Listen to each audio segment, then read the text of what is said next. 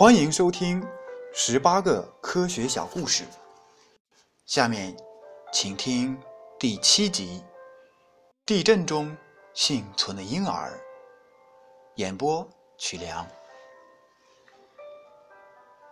一九八五年九月十九日，墨西哥发生八点一级强烈地震，死亡一到二万人，但有数十个新生婴儿。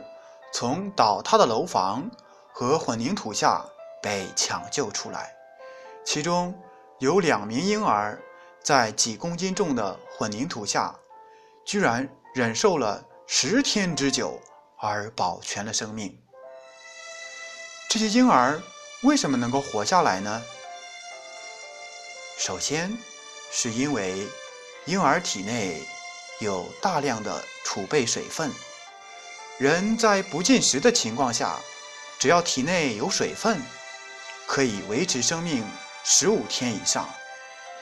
其次，因为他们身体较小，受到大人们尸体的保护；另外，因为他们仍然处于婴儿状态，不会像大人们那样产生无比的恐惧心理，而消耗。